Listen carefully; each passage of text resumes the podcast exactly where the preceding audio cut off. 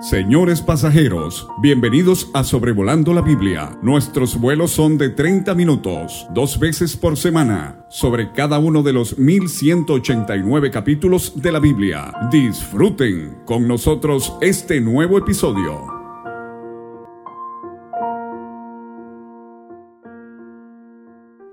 Me da muchísimo gusto saludar a todo el auditorio de Sobrevolando la Biblia Estamos hoy, primero de febrero, en el episodio número 235, considerando hoy el capítulo 1 del pequeño libro de Ruth.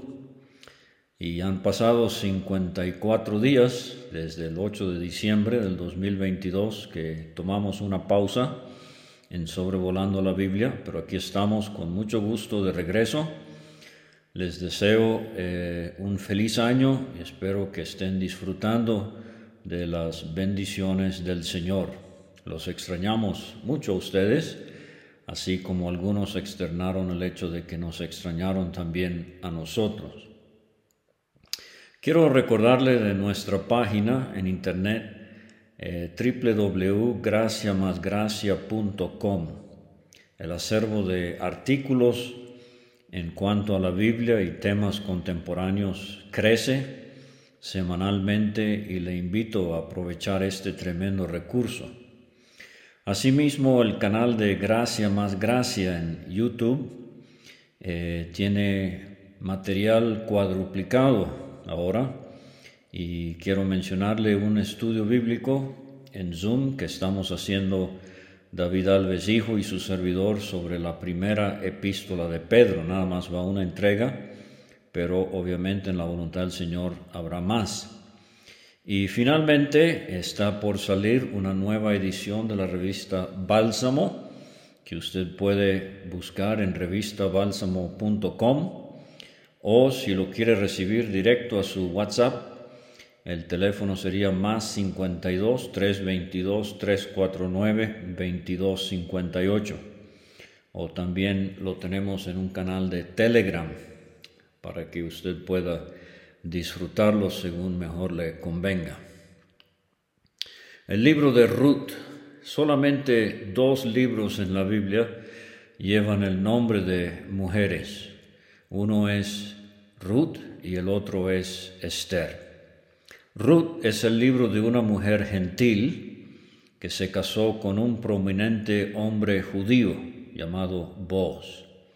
Esther es el libro de una mujer judía que se casó con un prominente hombre gentil, el rey Asuero. En ambos libros brilla la providencia divina esta gran verdad de que detrás del escenario, como si fuera, sin ser necesariamente obvio ni visto, Dios controla los eventos tanto entre las naciones como en las vidas de individuos. El libro de Esther se caracteriza por no tener una sola mención del nombre de Dios. El libro de Ruth eh, sí lo menciona, algunos piensan escasas veces, pero es interesante ver que el nombre de Dios está en los labios de los personajes principales, dígase Noemí, Ruth y Boaz especialmente.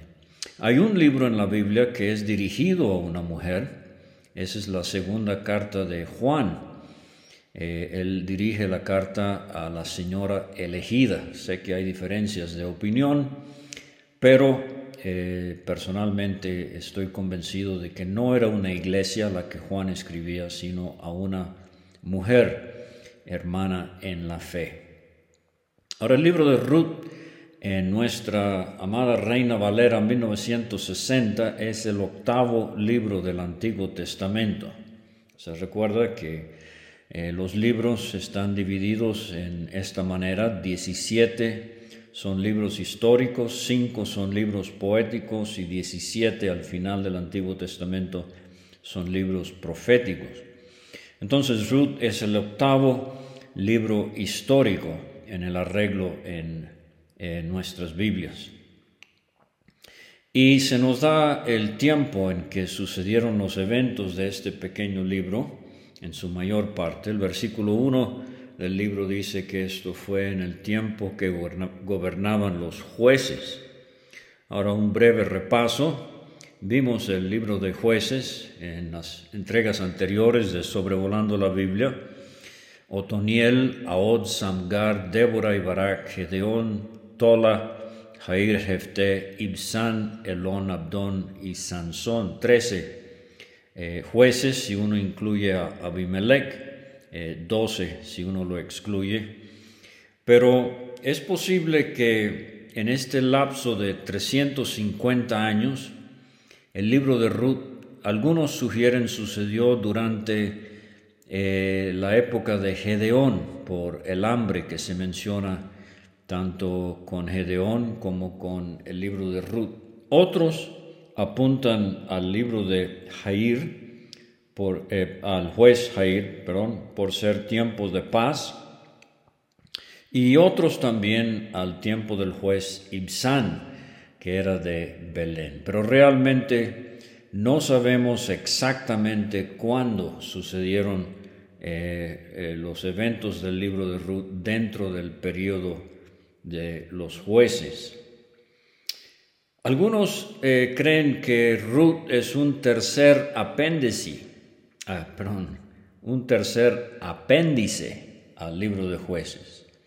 El primero sería capítulos 17 y 18, donde tenemos la historia del sacerdote de Micaía, y la tribu de Dan reubicándose al norte de Israel. Eh, el segundo apéndice sería capítulos 19 a 21, donde el levita y su concubina nos dan una muy, muy triste historia para cerrar el libro de los jueces, donde cada quien hacía lo que bien le parecía y no había rey en Israel.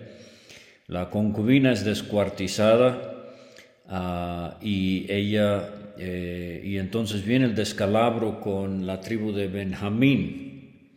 Más bien, en vez de ser un tercer apéndice, eh, este libro de Ruth, creo que es un puente entre jueces y la monarquía. Recuerda esa frase clave de jueces, no había rey en Israel. Y cuando lleguemos al capítulo 4 de Ruth, vamos a ver que la última palabra del libro es David.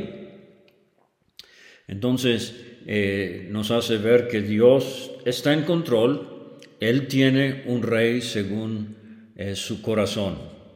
Eh, y empezará la monarquía, empezó con Saúl, a petición del pueblo, por entonces Dios instaló a David, Salomón, etc.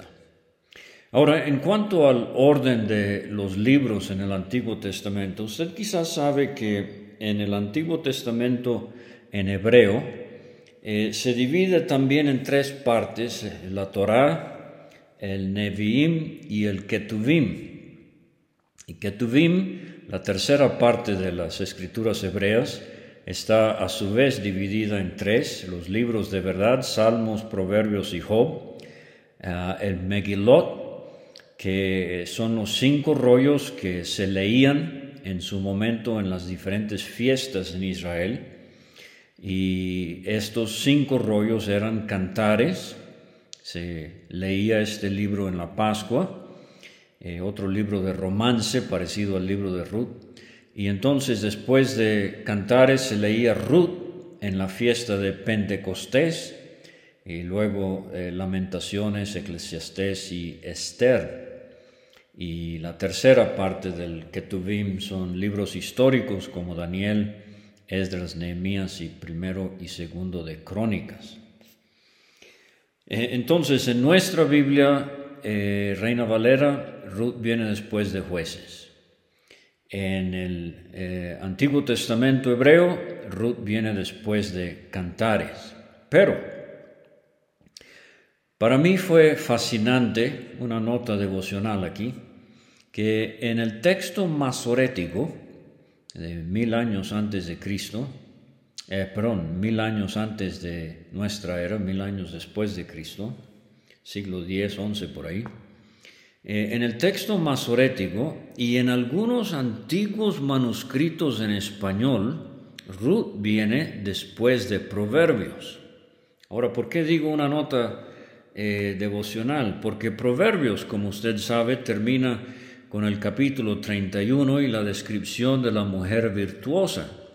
Y entonces en esa Biblia uno daba la vuelta a la hoja y venía el libro de Ruth. En el capítulo 3, versículo 11, vos se refiere a Ruth diciéndole, eh, toda la gente de mi pueblo sabe que eres mujer virtuosa. Ahora, el libro de Ruth eh, es eh, muy único en esta manera. No hay ningún milagro en este libro, nada sobrenatural, no hay sueño, y de hecho ya con la Biblia completa no le haga caso a los sueños, por bonitos que sean, eh, ni a las pesadillas tampoco, por feas que sean. Pero no hay milagro, no hay sueño, no hay revelación en este libro. Es eh, eh, más bien se ve en este libro, como he dicho, la evidencia de la providencia de Dios en los asuntos cotidianos de la vida. Así como vivimos usted y yo, hace tres mil años vivió esta joven mujer Ruth que vio de manera eh, muy singular la mano de Dios obrando en su vida, aunque no era algo fantástico ni eh, sobrenatural ni bombástico, etcétera, etcétera. Eh, por ejemplo, cuando lleguemos al capítulo 2, no fue por coincidencia que Ruth llegó a trabajar en el campo de voz. Entonces, si usted es eh, hermana en Cristo soltera todavía, lea el libro de Ruth y recuerde que así como Dios trabajó eh, detrás del escenario de la vida de esta mujer, así Dios tiene propósitos para usted también, apreciada hermana. Mateo Henry, Matthew Henry, como se le conoce, él escribió, encontramos en este libro, excelentes ejemplos de fe, piedad, paciencia, humildad, laboriosidad y bondad amorosa. Eh, en los acontecimientos comunes de la vida. También vemos el cuidado especial con que Dios en su providencia se ocupa de nuestras más pequeñas preocupaciones, animándonos a confiar plenamente en Él. Podemos ver este libro como una hermosa representación de la vida Hay costumbres, por lo menos dos, que son algo extrañas para nosotros. El capítulo 3, eh, cuando se enamoran Boaz y Ruth, y en el capítulo 4 el procedimiento al casarse, pero de nuevo, estas las vamos a explicar en el contexto de una cultura que se desenvolvió hace 3.000 años. 59 de los 84 versículos del libro de Ruth son en forma de diálogo. O sea, más de la mitad del libro eh, se compone de conversaciones entre Noemí, eh, Orfa, Ruth, eh, Boz y los hombres a la puerta de la ciudad en el capítulo 4, como veremos. Pero eh, aunque es un libro pueblerino, pintoresco, eh, cotidiano, hay hermosas figuras proféticas en el libro. Vos es figura de Cristo el Redentor. Y leí una vez que si usted no ha leído el libro de Ruth, eh, no debe sorprenderse de que no entiende el libro de Apocalipsis. Fíjense nomás. entonces, Ruth ella a su vez es figura de la iglesia, la esposa del Cordero.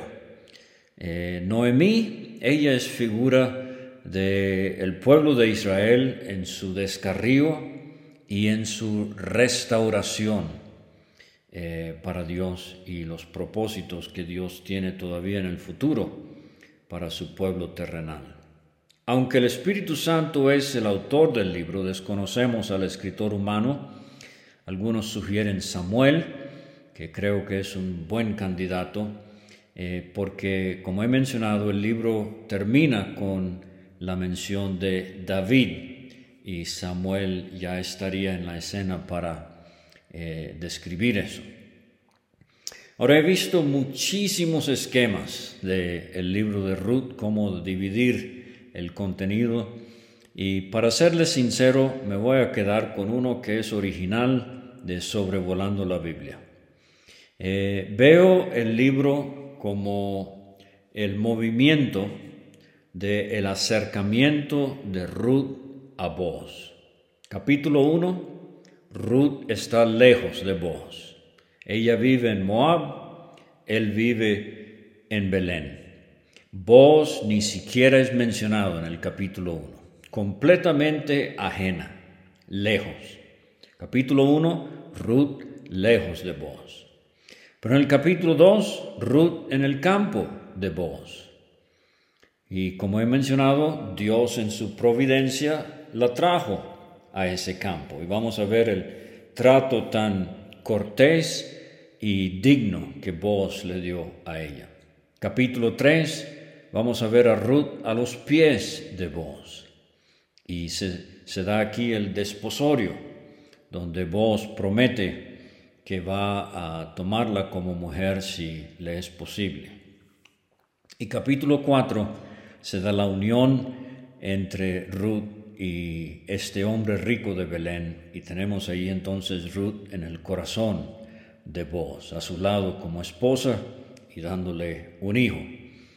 Y serían los bisabuelos ellos del rey David. Entonces, de nuevo, capítulo 1, Ruth lejos de vos. Capítulo 2, Ruth en el campo de vos. Capítulo 3, Ruth a los pies de vos. Capítulo 4, Ruth en el corazón de vos. Hay un versículo en Efesios que para mí resume el libro de Ruth. Efesios 2, 13.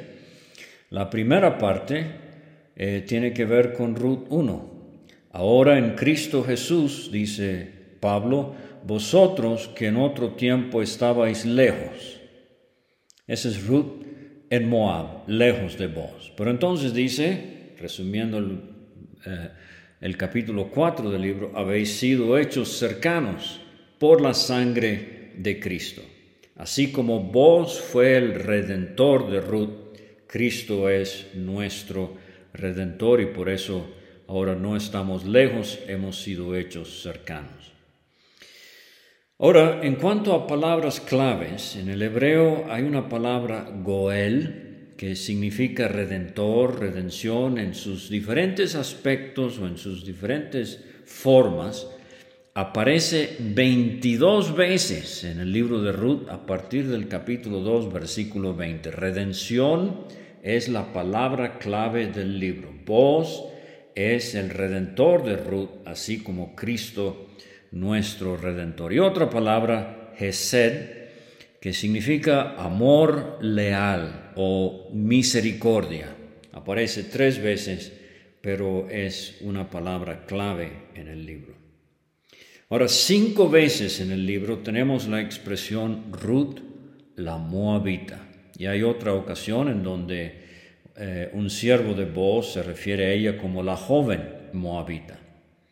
Pero fíjese la gracia de Dios, que una muchacha, de, una joven de 20 años, eh, en los campos de Moab, llega a los campos de Boz y él la toma como mujer y ella llega a ser la bisabuela del rey David, ascendiente de Cristo también. Y por esto es mencionada en Mateo capítulo 1, con otras cuatro mujeres que están en la línea que humanamente trajo a Cristo al mundo. Tamar, Raab, Ruth, Betsabé y María.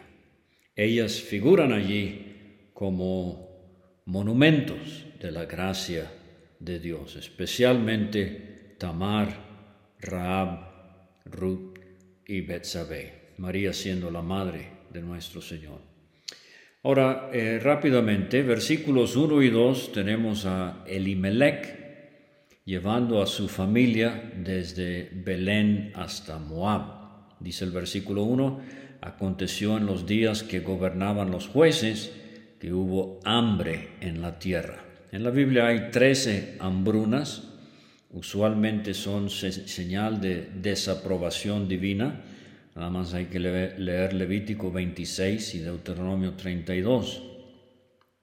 Abraham Eh, por ejemplo, Isaac se fueron a, a Egipto y a Gerar respectivamente por haber hambre en la tierra.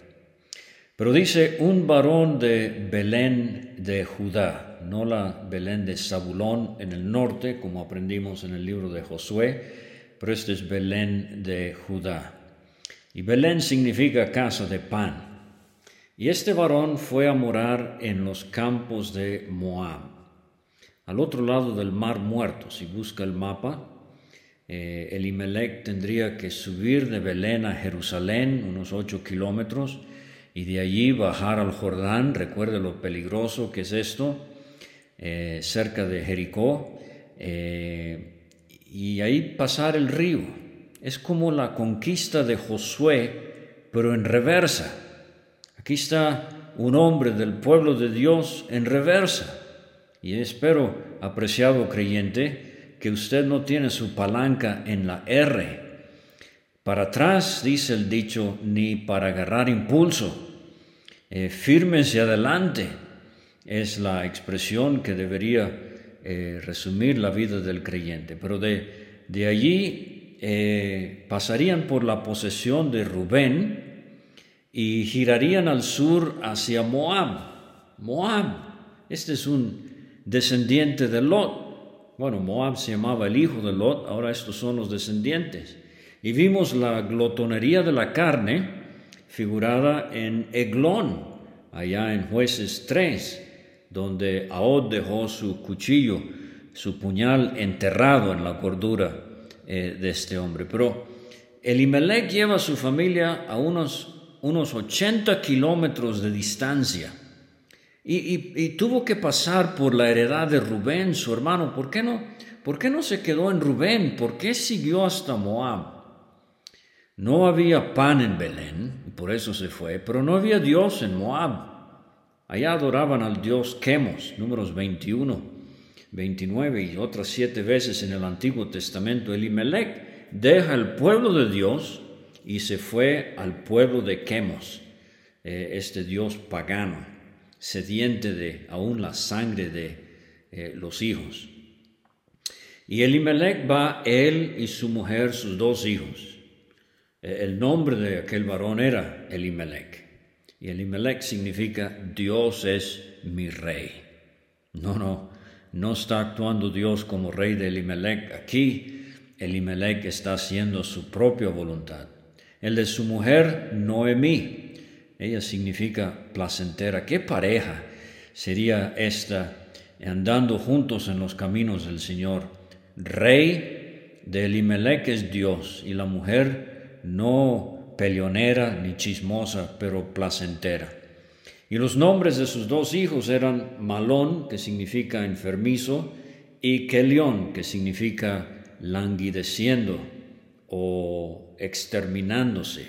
Parece que los muchachos eran enfermizos. Posiblemente por esto, eh, en su desesperación, la pareja buscó otro lugar eh, para ellos. Pero eran efrateos, no hay que confundir esto con la tribu de Efraín. Eh, Frata era el nombre original de Belén. Eran efrateos de Belén de Judá. Llegaron pues a los campos de Moab y se quedaron allí, se quedaron allí. Qué tristeza. No, no, no había leído eh, Elimelech, Deuteronomio 23 del 3 al 6, no entrará amonita ni moabita en la congregación de Jehová, ni hasta la décima generación de ellos no entrará en la congregación de Jehová para siempre. Mm, eh, salieron, no salieron a recibir con pan y agua. Estos, eh, aunque eran, eran este, parientes, eran enemigos. Y yo sé que algunos eruditos opinan que lo de no entrar se refería nada más a moabitas varones, no a mujeres, pero como fuera el caso, eh, los moabitas no eran bien vistos por Dios.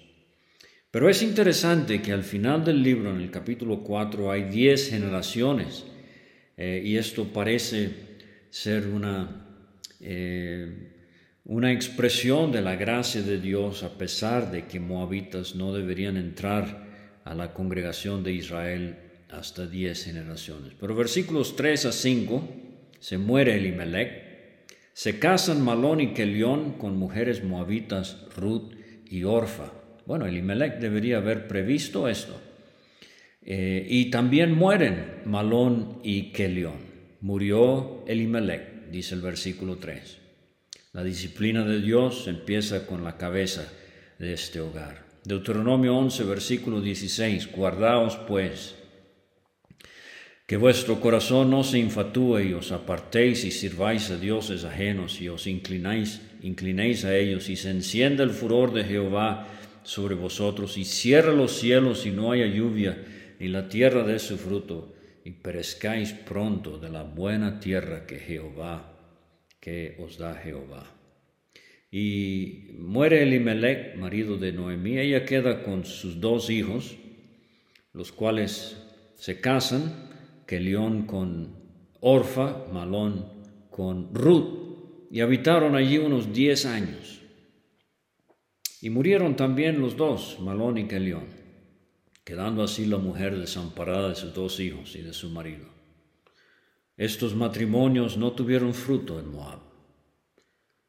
Diez años perdidos sin hacer nada. Noemí, algunos calculan ya una mujer de unos cuarenta años o más, y las dos nueras 20 años respectivamente. Versículos 6 a 10, Noemí comienza su regreso a Belén. Ella anima a las nueras a que se regresen a Moab, pero éstas se resisten. Y es que, dice el versículo 6, Noemí oyó en el campo de Moab que Jehová había visitado a su pueblo para darles pan. Ah, esto es lo que tanto anhelamos aún en nuestros días. ¿Cuándo fue la última vez que en su iglesia local fue evidente que Dios había visitado y les había dado pan? Pan, esto es lo que tanta falta hace entre el pueblo de Dios. Entonces ella sale del lugar donde había estado con sus dos nueras y comienzan a caminar para volverse a la tierra de Judá. Tres mujeres van a emprender un viaje peligrosísimo. Y Noemí dice a las nueras, volveos cada una a la casa de su madre. Recuerde ya en Génesis 24, de Sara la costumbre era que la madre tenía su propia tienda donde ella vivía con sus hijas. Jehová haga con vosotras misericordia. Esta es nuestra palabra clave aquí, Gesed. Amor leal, como lo habéis hecho con los muertos y conmigo. Estas dos jóvenes moabitas eh, eran eh, mujeres de alto calibre. Trataron muy bien a su suegro y a sus maridos y ahora a su suegra también. Os conceda Jehová que halléis descanso, cada uno en casa de su marido, o sea que se vuelvan a casar ahí en Moab. Las besó. Busque las veces que hay besos en la Biblia, algunos eh, genuinos, otros muy traicioneros. Y ellas alzaron su voz y lloraron y le dijeron, ciertamente nosotros iremos contigo a tu pueblo. O sea, las muchachas están decididas de seguir con su suegra. Muy loable, muy noble de su parte. Noemí sigue tratando de convencerlas, versículos 11 a 13. Eh, dice, esperanza tengo y esta noche estuviese con marido y aún diese a luz hijos. ¿Habíais vosotras de esperarlos hasta que fuesen grandes? Eh, Noemí se está refiriendo a una costumbre de las que mencioné ya del matrimonio del levirato, Deuteronomio 25. Cuando moría ah, alguien, entonces el hermano del difunto se casaba con la viuda para eh, levantar o proteger su heredad.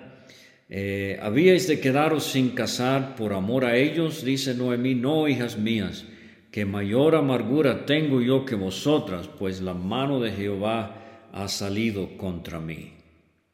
Ahora uno se pregunta si Noemí estaba avergonzada de llegar a Belén con dos nueras moabitas. ¿O será que ella está tratando de que ellas muestren convicción propia? en vez de complacerla a ella. Pero Noemí entiende una cosa, ella entiende que Dios la ha disciplinado. La mano de Jehová ha salido contra mí. Este eh, capítulo y de nuevo el capítulo 4 se pueden ver en Hebreos 12, 11. Es verdad que ninguna disciplina al presente parece ser causa de gozo, sino de tristeza. Ese es capítulo 1.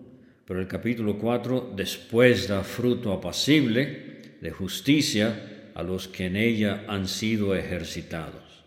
O sea, Noemí entendió que estaba bajo la disciplina directa de Dios y ella regresa a Belén. Versículos 14 y 15, Orfa, ella sí se regresa. Alzaron otra vez su voz y lloraron. Orfa besó a su suegra, Ruth se quedó con ella. Y Noemí dijo, He aquí, tu cuñada se ha vuelto a su pueblo y a sus dioses. Muy triste que después de haber vivido con alguien del pueblo de Dios, Orfa regrese a sus dioses, a este quemos, eh, que he mencionado. Vuélvete tú atrás de ella. Orfa entonces ella mostró consideración por su suegra, pero no mostró convicción espiritual en cuanto al Dios vivo y verdadero que sin duda había aprendido de él por parte de su suegro Elimelech y su esposo eh. Versículos 16 y 18 tenemos esta famosísima declaración de Ruth. Yo creo describe su conversión a Dios. Y propiamente, eh, ¿cuántas novias en el día de su boda han repetido esto? Eh, una preciosa pieza de literatura a, nivel mundial, respondió Ruth, no me ruegues que te deje y me aparte de ti, porque a donde quiera que tú fueres, iré yo. Donde quiera que vivieres, viviré. Tu pueblo será mi pueblo, tu Dios, mi Dios. Donde tú murieres, moriré yo, y allí seré sepultada. Así me haga Jehová, y aún me añada que solo la muerte hará, eh, solo la muerte hará separación entre nosotras dos. Y viendo Noemí que estaba tan resuelta a ir con ella, no dijo más. Ahora, eh, tu Dios será mi Dios. Ese es el, el nombre de Dios Elohim que hemos visto ya tantas veces. Pero entonces ella dice a Noemí, así me haga Jehová y por eso veo aquí la conversión de, Ruth.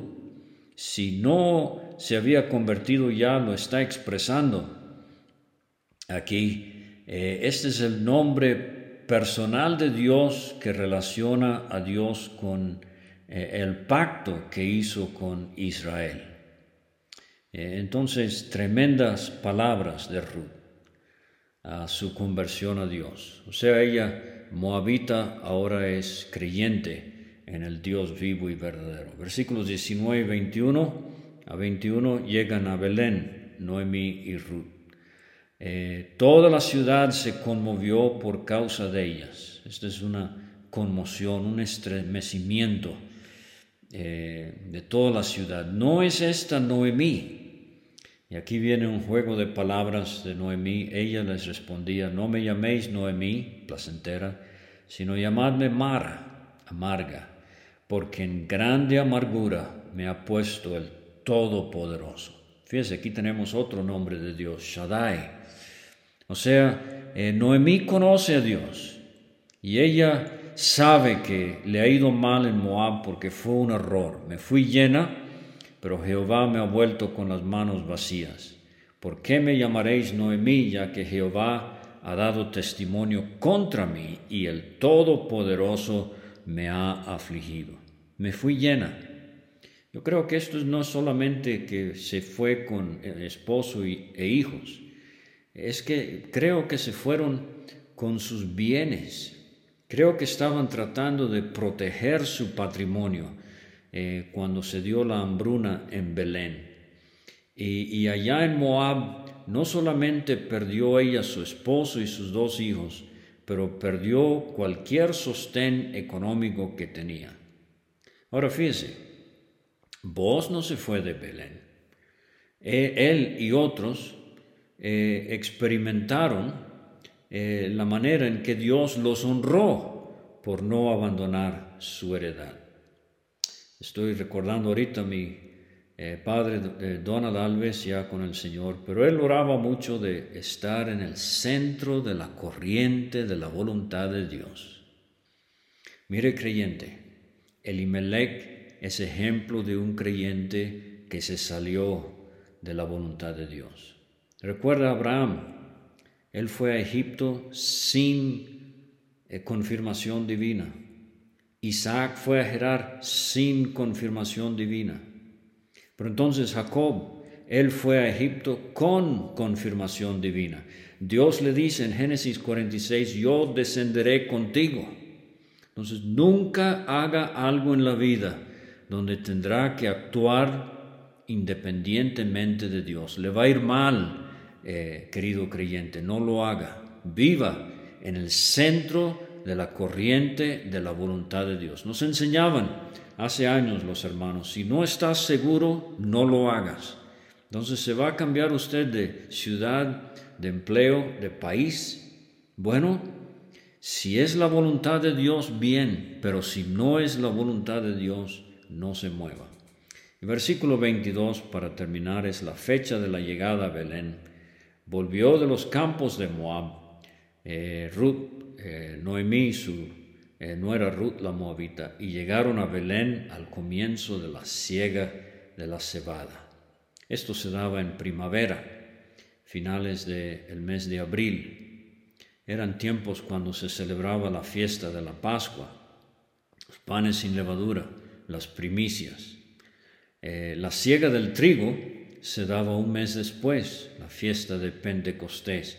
O sea que Ruth capítulo 1 está muy relacionado con el inicio del año religioso en Israel. Tiempos de júbilo, de gozo. Se empieza a dar eh, las, eh, lo que el campo va a producir. Se ofrecen las primicias. Eh, el trigo, se sembraba la, la cebada y el trigo a la misma vez pero el trigo tardaba un mes más para eh, poder cosecharse. Pero fíjese, es casualidad que Noemí regresa en tiempos de Pascua. No hay como una fresca contemplación de la muerte de Cristo para la restauración de un creyente frío o, alejado. Y eh, me viene a la mente ahorita un soneto que por años me ha conmovido. No se sabe realmente quién lo escribió, el soneto a Cristo crucificado. No me mueve, mi Dios, para quererte, el cielo que me tienes prometido, ni me mueve el infierno tan temido para dejar por eso de ofenderte. Tú me mueves, Señor, muéveme al verte, clavado en una cruz y escarnecido. Muéveme tu cuerpo tan herido muéveme tus afrentas y tu muerte. Muéveme en fin tu amor y en tal manera que aunque no hubiera cielo yo te amara y aunque no hubiera infierno te temiera. No me tienes que dar porque te quiera, pues aunque lo que espero no esperara, lo mismo que te quiero, te quisiera. ¿Será posible que estoy hablando hoy a un creyente que está lejos del Señor? Desobediencia dominó su vida y se encuentra usted en los campos de Moab, espiritualmente hablando. Regrese. Dios es el Dios de la segunda, tercera, cuarta oportunidad y Él es un Dios del Gesed, de amor leal, de misericordia. Muchas gracias por escuchar y hasta la próxima en Ruth capítulo 2.